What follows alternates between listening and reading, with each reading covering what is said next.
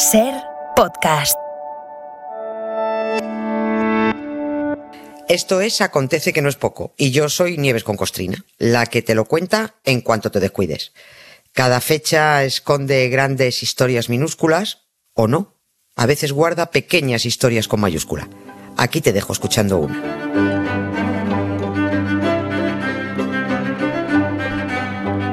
Hola Nieves, buenas tardes.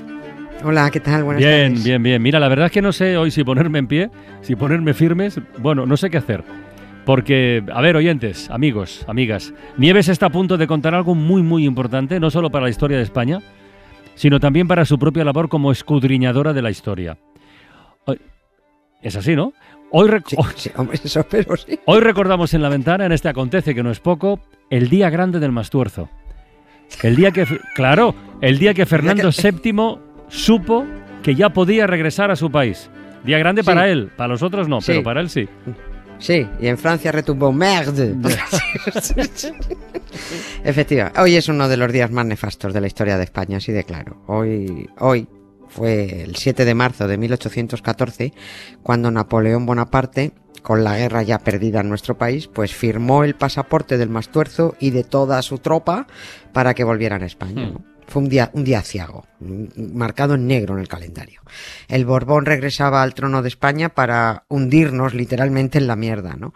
Pero antes de tener sus pasaportes en la mano, el rey tuvo que aceptar y firmar un acuerdo con Napoleón. Eh, se llamó el, el Tratado de Balancé. Eh, Balancé se llamaba el palacio donde estuvo retenido el Mastuerzo durante seis años, ¿no? Y en ese tratado, entre otras muchas cosas, se comprometía a mantener una política de moderación y respeto con las autoridades, los políticos y los intelectuales españoles que habían colaborado con el anterior rey de España, con José I Bonaparte, ¿no? Lo, lo que llamaron los afrancesados, ¿no? Porque claro, durante esos seis años de reinado en guerra, el país no se detuvo. Mm, Hubo mucha gente trabajando, se crearon leyes como la destrucción pública, se suprimió la Inquisición, se impulsó la ciencia, el urbanismo, y para eso se necesitaron técnicos y profesionales españoles que contribuyeron a esas mejoras, ¿no? Napoleón le pidió y le hizo firmar eh, pues, pues que no que no tomara represalias contra ellos ¿no? No.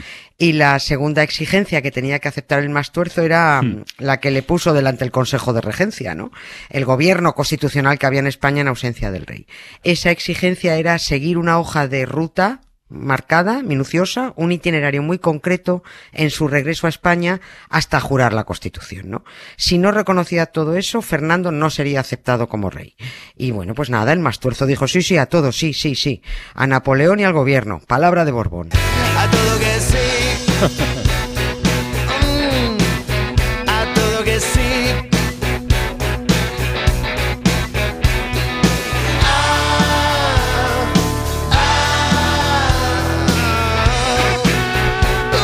Pocos se imaginaban los cigarros que aparecerían por aquí en mitad de una crónica de histórica. Oye, pero este hombre no cumplió nada, porque a los, a los afrancesados los persiguió, eh, a los liberales los fusiló y la constitución la derogó. O sea, tres de tres. Claro, de, de- de- mira, de su entrada en España y la hoja de ruta nos vamos a ocupar en los días siguientes porque hay que recrearse en la, en la estupidez de los españoles y en la torpeza que demostraron los políticos para, para que podamos entender que por muchos guantazos que nos den los Borbones, por muchas pruebas que haya de sus traiciones, pues mm, muchos sigan esperando algo de ellos, ¿no? No se entiende, pero es así. Hoy vamos a ver cómo fue aquella estancia en el Palacio de Balancé. Es un, es un castillo cerquita de París, de tres plantas, con sus jardines, donde Napoleón mantuvo cautivos al príncipe Fernando, a su hermano Carlos, el que luego no lió el Carlos María Isidro, este el que Mm. luego lió las guerras carlistas, a su tito Antonio Pascual también, que estaba más para allá que para acá, a nueve aristócratas con sus señoras esposas, algún cura y varios médicos. Y cada uno de todos estos con varios o uno, bueno, ayudas de cámara, por supuesto, una, una tropa impresionante. Yo no sé cuántos serían en total, pero vamos, yo que sé, 30, 40, 50, 60, no, no lo sé. El castillo era propiedad de un ministro de Napoleón, eh, que era un tipo muy fino, así muy francés, muy cortés, que era el, el ministro Telegán, que mantuvo siempre un exquisito respeto hacia el Mastuerzo y su nutrido séquito, ¿no? Y que además, siguiendo indicaciones de Napoleón, lo rodeó de placeres. Dijo, rodea a esta gente de placeres. Tal- eh, Talleyrand, Talleyrand, eh, perdón, puso a disposición un palacio surtido de, de vajillas, de menaje del hogar, cocineros, personal de limpieza. Tendrán misa todos los días, dijo, ¿no? Porque es que como a los españoles les gustan mucho las misas. Van a tener allí alguien que les dé una misa todos los días. Disponen de un parque y un bosque para pasear. Hay mucha juventud por si quieren organizar bailes. No, no- no parece un, un cautiverio muy duro, ¿no? No, no, no- parece la cárcel que, que nos comentaba antes desde, desde Argentina, en Rosario, ¿no? Que va, por No. Favor, nada, no, no, esto estaban estupendos, ¿no? Les prestaron toda la atención y todas las comodidades desde el mismo momento de su llegada, que fue en mayo de 1808, ¿no? El que se quedó cuajado cuando vio llegar a, a Balancé la, la, la comitiva esta fue el propio ministro, ¿no? Eh, Telegán. Eh, los príncipes eran jóvenes, escribió él, y sin embargo a su alrededor, en sus vestimentas, en las libreas de sus sirvientes, uno no veía más que la imagen de tiempos ya pasados. No parecían nada turbados. El que lo estaba era yo. Dicho con otras palabras, pues eh, Telegán pensaba, pero qué clase de gente ha reinado en España, ¿no? Pues si son, son de otro tiempo, ¿no? Los Borbones provocaban muchísimo desconcierto en Napoleón, en su hermano el rey José I ya reinando, en los ministros que tenían que tratar con ellos en los distintos exilios, porque Fernando estaba con parte de la familia en Valencé eh, y el otro Carlos IV con la otra parte de la familia en. Marsella, ¿no? Aquí están todos viviendo de puta madre. Bueno, perdón. Porque la, ver- la verdad es que los, los, los veían actuar a, a, a todas a las dos partes de la familia como si nada Mm. ocurriera. Eh, Disfrutaban de clases de baile y de música, de Claro. paseos en calesa por el Sí, bosque. sí. Su reino no es de este mundo. no, no, no, efectivamente, sin mostrar preocupación por España, sin ocuparse de los miles de españoles que estaban muriendo por defender el regreso al trono de los Borbones, ¿no? Hubo una ocasión en que José Bonaparte, reinando en España, escribió una carta a su hermano Napoleón preguntándole si estaba preocupado, si temía la reacción del príncipe Fernando allí, ¿no? Y Napoleón le contestó que lo único que temía del Borbón era que se cargase una de las arañas del palacio de un taponazo de champán.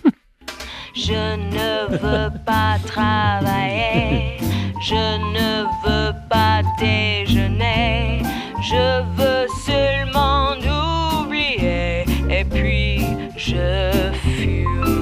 Oye, y a todo esto, Napoleón, ¿por qué tuvo tantas deferencias con los Borbones?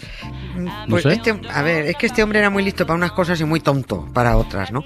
Y, y en este caso quiso utilizar la cabeza y creyó que si los españoles veían que el mastuerzo a quien reclamaban como rey, en España llamado el deseado, claro, estaba tan bien servido y tan cómodo que reconocía hasta la soberanía de José I Bonaparte, hombre dijo, pues si ven esto, pues pues, que está tan contento, pues que dejaría de tener sentido seguir luchando contra los franceses, ¿no? Que los españoles estarían quietos. Si sabían los españoles que los Borbones estaban viviendo a cuerpo de rey, sin privarse de bailes, caza, paseos, llevándose magníficamente bien con los franceses, pues quizás se plantearían que por esa gente no había que desangrarse en los campos de batalla. Que, que en realidad pensó Napoleón que verían al Mastuerzo como lo que era, que era un traidor, ¿no? El esperpento llegó a tal nivel que los ingleses hicieron llegar un plan de fuga al príncipe Fernando y el propio Mastuerzo lo denunció al gobernador del castillo de Valencé. Les dijo, mirad que los ingleses, los ingleses quieren salvarme. Pero nada, de esto lo- los españoles en la inopia. Pero los españoles Sí. tenían conocimiento de algo de esto, ¿o ¿no? Sí, sí, sí, claro Ah. que lo, ten- lo tenían porque Napoleón estaba tan desconcertado que hizo publicar en el periódico El Monitor Sí. las cartas que el Mastuerzo le enviaba. Esto lo hemos comentado alguna vez de pasada. A ver si así se enteraban qué clase de tipo era, era el Borbón, ¿no? Cartas sin desperdicio. En la primera, el Mastuerzo llamaba a Napoleón primo mío. Porque esa era la costumbre entre reyes Mm. europeos. Se llamaban primos porque todos eran como, todos eran parientes, ¿no? Se consideraban parientes. Napoleón le dijo a su ministro Telegán, oye, dile a este pavo que no me llame primo. No soy su primo, que se dirija a mí como lo que soy, Siré, ¿no? En la segunda carta le decía, le decía a, a Napo, Fernando a Napo, le doy muy sinceramente en mi nombre y de mi hermano y tío la enhorabuena por la satisfacción de ver instalado a su querido hermano el rey José en el trono de España. Tócate el pie. Sí. Y sigue. No podemos ver a la cabeza de ella, de España, un monarca más digno ni más propio por sus virtudes. Cierro las comillas. En otra carta le manifestaba Napoleón su placer al conocer las victorias francesas en España. Napoleón lo publicaba para ver si los españoles espabilaban y, y veían quién era Fernando VII, ¿no? Y esa es una, la verdad, esa es una de las enormes ventajas de, de, tener y mantener una población desinformada, analfabeta funcional y totalmente adoctrinada, ¿no? Que ni siente, ni padece, ni entiende, ni sabe, ¿no? Y esto no es ninguna broma, ¿eh? O sea, nos lo podemos traer a la actualidad. Pues cuánta gente anda preguntándose, ¿pero cómo es posible que pase tal cosa o tal otra? ¿Por qué votan al ladrón que ya les ha robado? ¿Por, Mm. ¿por qué el gay vota, vota al homófobo? ¿Por qué el pobre vota al rico? ¿Por qué el enfermo vota al que le quita la sanidad? ¿O por qué el ignorante vota al que le impide educarse? Pues por la misma razón que los españoles querían que regresara al trono de España el tipo que estaba felicitando a Napoleón por sus triunfos ante los propios españoles, ¿no? Eso era lo que a Napoleón no le entraba en la cabeza. Oye, ¿y el príncipe Fernando sabía que sus cartas se estaban publicando? Sí, por supuesto, sí, sí. Y todavía era más alucinante la carta en donde el Mastuerzo le decía a Napoleón lo siguiente, alucina. Siré, las cartas publicadas últimamente en el Monitor han dado a conocer al mundo entero los sentimientos de perfecto amor de que estoy penetrado a favor de vuestra majestad ilustrísima. Sí, sí, penetrado totalmente. Sí. Y al propio tiempo mi vivo deseo de ser vuestro hijo adoptivo.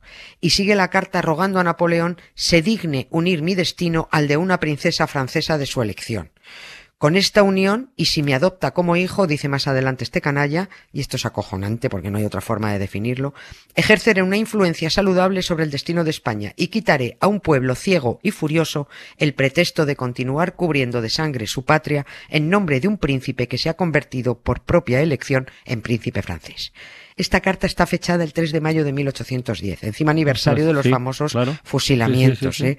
Eh, esta ya no la publicó Napoleón, ya lo dio todo por perdido. El más tuerzo quiere ser francés, califica a su pueblo como ciego y furioso y se muestra claramente como traidor a su país condenando la guerra de los españoles contra los franceses.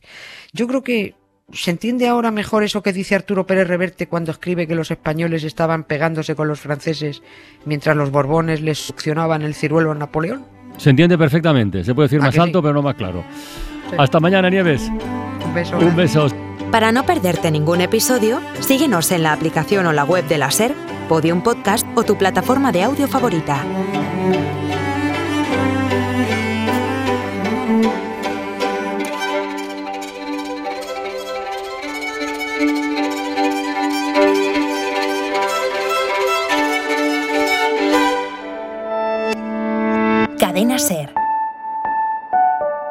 La radio.